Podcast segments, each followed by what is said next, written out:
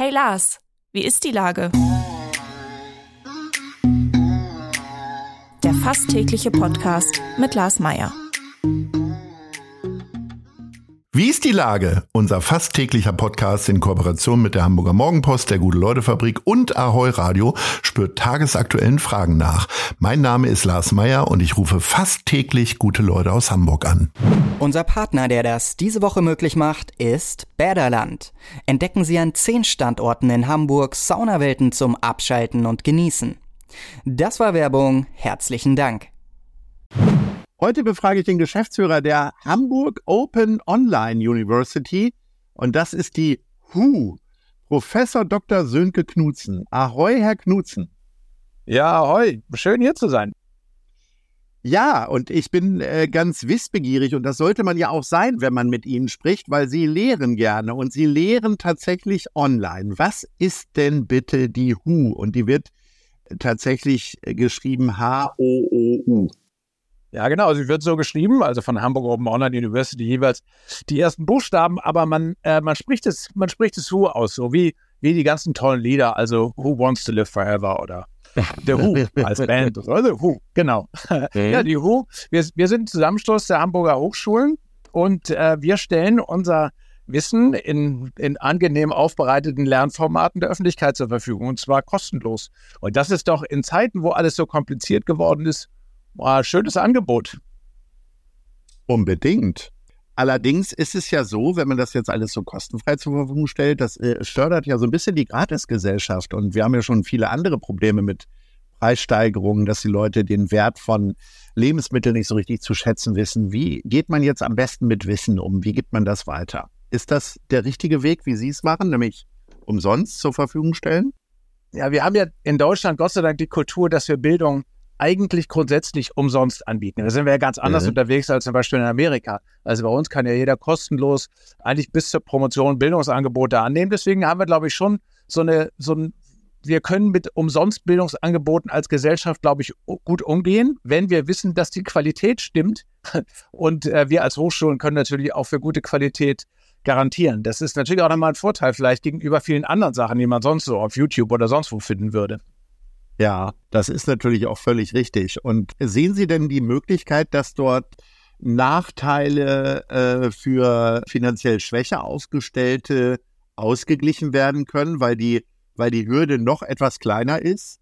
Wenn man online äh, studiert, braucht man ja nun mal schon mal keinen, äh, keinen Wohnortwechsel beispielsweise.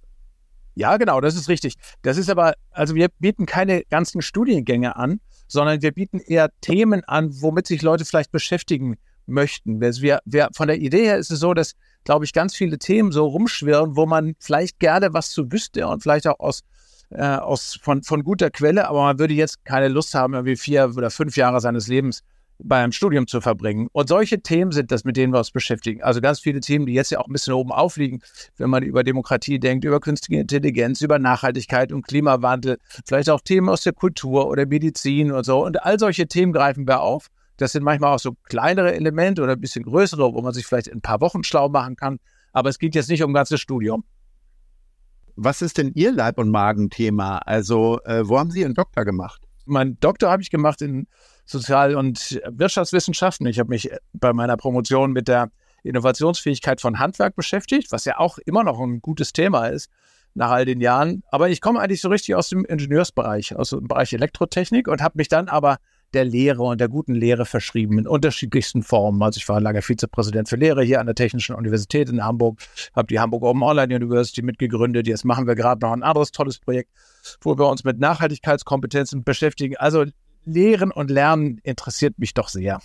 Und in ihrem eigenen Werdegang hat sie äh, es nie in den Fingern gekribbelt, zu sagen, so jetzt will ich mal sehen, wie das so richtig praktisch funktioniert, was ich da den ganzen Tag erforsche und weitergebe?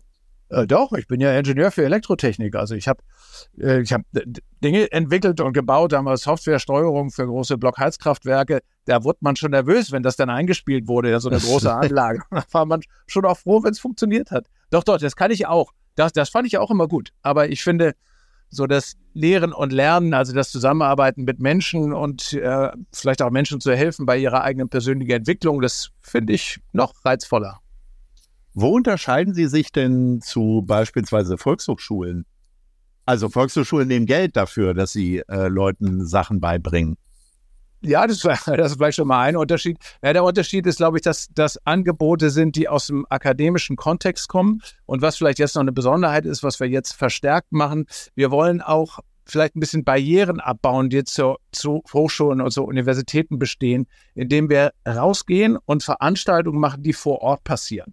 Also wir haben jetzt zum Beispiel eine ganz tolle Veranstaltung, die heißt Hamburger Wattwanderung, wo es eben nicht darum geht, äh, im Watt zu wandern, sondern Watt im Sinne von Kilowatt. Und wir gehen zu Energieorten in Hamburg und lernen eben auch diese ganze Kreiswirtschaft kennen. Also wie macht man eigentlich aus Bioabfällen Biogas? Wie kann man damit kochen? Wie könnte man Energie erzeugen? Wenn man so eine Veranstaltung macht, wie kann man Sonnenenergie dafür nutzen und so weiter. Das heißt, wir machen Dinge jetzt auch erlebbar und erfahrbar. Und wenn die Leute dann denken, oh, das ist aber interessant, da würde ich gerne mehr lernen, ja, dann können Sie auf die Hamburger Online-Universität gehen und können da dann eben nochmal weitere, weitere Themen ergänzend lernen. Also raus, wo die Leute sind und mit den Leuten was zusammen machen. Das ist eigentlich jetzt so das neue Motto. Die Hamburger Universität hat ja das Exzellenzprädikat bekommen, ich glaube vor zwei, zweieinhalb Jahren. Äh, wie exzellent ist denn der äh, Wissenschaftsstandort Hamburg? Wie sehen Sie das denn?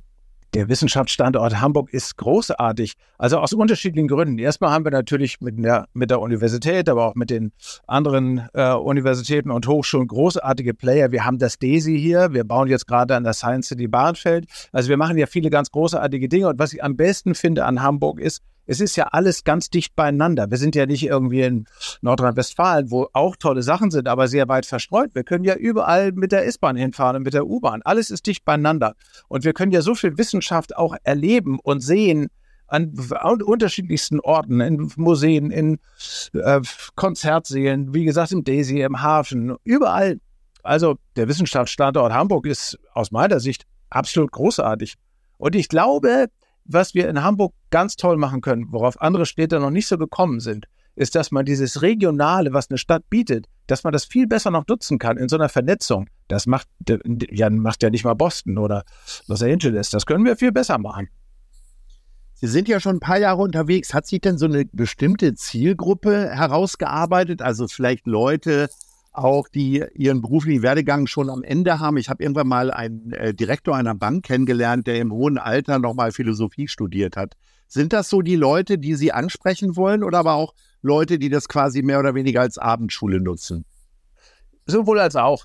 Also wir haben das Spektrum, in den Anfangszeiten hatten wir wirklich von von Grundschulkindern bis hin zu Senioren. Also wirklich im Prinzip alles. Wir haben uns jetzt ein bisschen auf so eine, so eine Gruppe konzentriert, die ich mal vielleicht so mit akademisch interessierter Öffentlichkeit beschreiben würde. Also Leute, die jetzt nicht unbedingt die akademischen Inhalte für ihre Berufe brauchen, aber vielleicht auch nutzen könnten, wenn sie wollen, aber die Interesse an solchen Themen haben. Ich glaube, es geht ja nicht nur darum, dass man Dinge jetzt verwertbar macht für Beruflichkeit, sondern ich glaube, dass Bildung ja auch einen ganz wesentlichen Wert hat, einfach für Demokratiefestigung. Wir haben es ja gerade mit den Corona-Zeiten und vielleicht jetzt auch mit dem Heizungsgesetz und so haben wir ja erlebt, wie schnell politische Dinge auch so stark in den Alltag eingreifen, dass man auf einmal, ist ja idiotisch, der Demokratie nicht mehr vertraut. Ich glaube, da müssten wir Hochschulen ja auch so ein bisschen mithelfen, dass man einfach Dinge besser verstehen kann, besser einordnen kann und dann auch keine Angst mehr vor der Zukunft hat, sondern sie mitgestalten kann. Ich glaube, das ist so die Zielgruppe. Also es geht jetzt gar nicht nur um Beruf, sondern Mensch, habt Zuvertrauen in die Zukunft. Zukunft ist was Tolles. Was sind denn so die Studiengänge, die Sie möglicherweise auch als eher exotisch betrachten würden? Studiengänge in der Hamburger Online-Uni? Ja. Ja, kommt immer auf den Standpunkt an. Also für jemanden, der nicht dabei ist, ist alles exotisch und jemand, der dabei ist, ist alles ganz normal.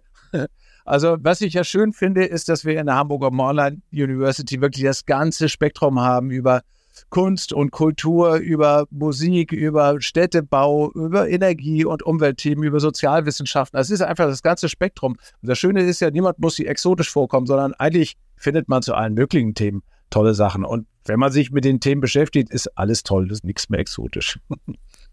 Na gut, ich denke, das hat äh, eine Menge Hunger gemacht, endlich mal äh, an eine Universität zu gehen, wenn sie auch online ist. Ich würde gerne zum Abschluss unseres Gesprächs von Ihnen erfahren, was ist. Nice. Oder Scheiß. Was hat Ihnen jetzt besonders gut gefallen oder was ist Ihnen richtig auf den Wecker gegangen in letzter Zeit? Also richtig, es ist jetzt vielleicht so ein bisschen billig, aber es hat mir richtig gut gefallen, wie die deutschen Basketballer den Weltmeistertitel geholt haben. Und zwar aus zwei Gründen. Zum einen, weil Basketball mal die Aufmerksamkeit kriegt, die es verdient. Das ist nämlich ein absolutes Superspiel. Und zum anderen, weil man gesehen hat, was passieren kann, wenn Leute gut zusammenarbeiten, wenn sich gute Teams entwickeln, was dann möglich ist. Und das, glaube ich, ist ja für alle nochmal wieder so ein tolles Vorbild.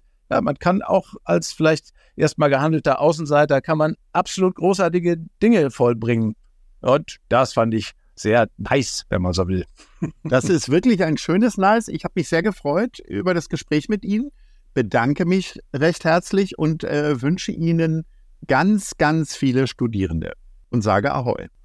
Vielen Dank. Bis dann. Tschüss. Dieser Podcast wird präsentiert von der Gute-Leute-Fabrik, der Hamburger Morgenpost und Ahoi Radio.